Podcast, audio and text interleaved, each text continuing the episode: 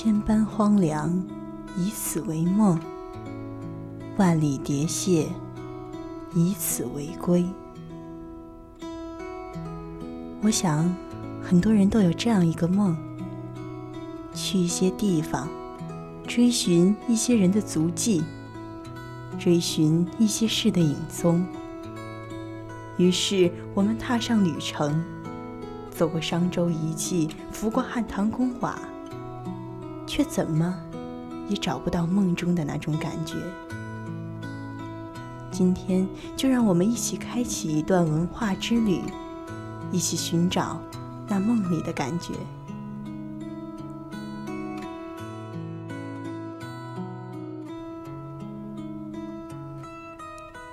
寻觅嘈杂外的宁静，探求纷扰中的低吟。在这里，我们带你聆听书的声音。大家好，欢迎收听绢博竹简，我是主播冰茶。今天介绍给大家的就是余秋雨先生所写的《文化苦旅》。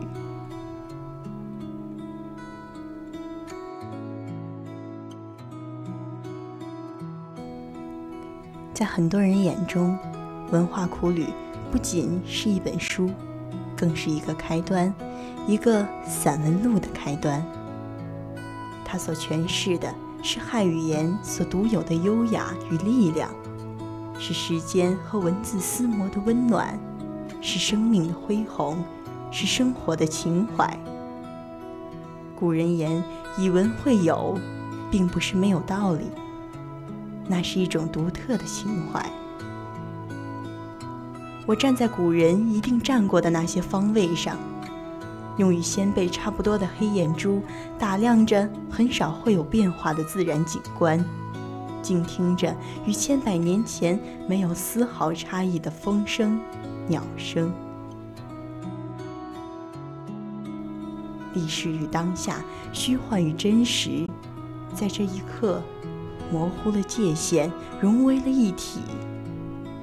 我们仿佛是跨越了万里去见证那敦煌的兴衰，仿佛是穿越千年去感受那天一阁的风雨，又仿佛是去赴一场前世与今生的约会。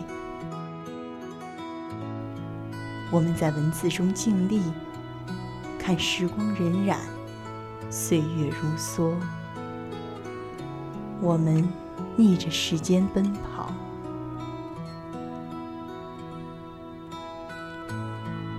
渭城朝雨浥轻尘，客舍青青柳色新。劝君更尽一杯酒，西出阳关无故人。忘不了余先生在《阳关雨》中所写的：“从未见过这样完整的天。”一点儿也没有被吞噬，边沿全是挺展展的，紧扎扎的把大地罩了个严实。有这样的地，天才叫天；有这样的天，地才叫地。在这样的天地中独个儿行走，侏儒也变成了巨人；在这样的天地中独个儿行走，巨人也变成了侏儒。这便是文字所独有的力量吧，梵音一般带领我们的心灵前行。于是，我们不由自主地去喜、去怒、去哀、去乐。我们透过文字感受到了我们本无法感受到的，来自远方的心灵的共鸣，渺小。却又伟大，孤独却也辉煌。大漠的苍茫，人的伟岸，又岂止一句“大漠孤烟直，长河落日圆”可以形容呢？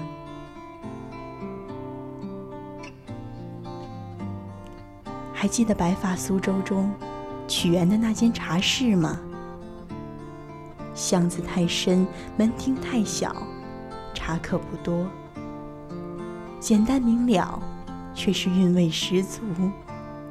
此刻关键，茶客们品茗间操了那无音软语，时而争执，时而大笑，语音就那样回荡在窄窄的小巷中，回荡在我的身边，回荡在时光的洪流中。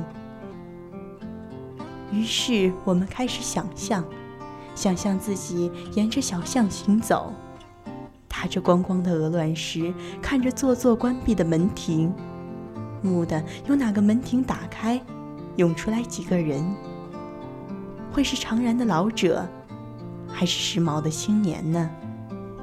却是无从知道了。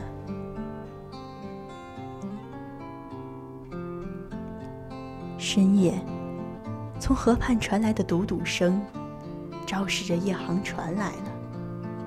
船夫用木棍敲着船帮，望向岸边的屋舍。召唤着准备远行的客人。那是一条怎样的路啊？学校的老师都是坐着航船来的，学生读完书也要坐着航船出去。老邮差、私盐贩子、大学者，无数人就这样走进或走出，改变着自己，改变着家人，改变着小村庄。而他们又会在船上看到什么呢？像鲁迅梦中的枯树、茅屋、塔、伽蓝、农夫和村妇，还是远方那梦一般的景象？亦或只是心中的几分期许呢？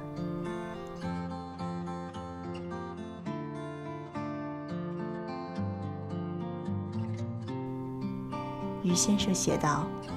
幼小的自己曾与祖母争执过。他说：“这嘟嘟声是航船。”他说：“这嘟嘟声是木鱼。”究竟是什么呢？又有谁知道呢？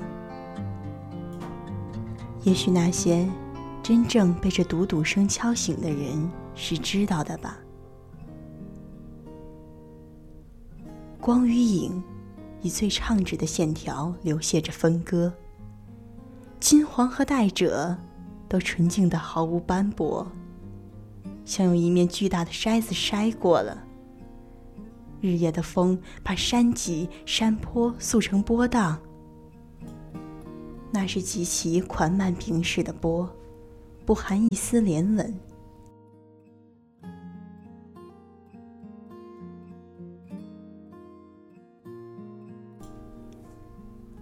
你用温热的手指划去窗上的雾气，看见了窗子外层无数晶莹的雨滴。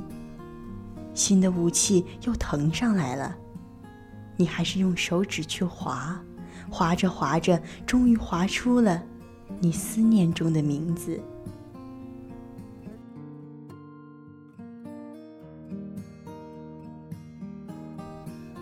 我们阅读的是文字，又不止。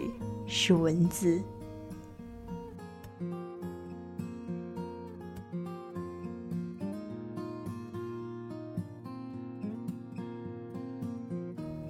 斗转星移，时空变幻，我就在这一时、这一处，透过文字，用心聆听。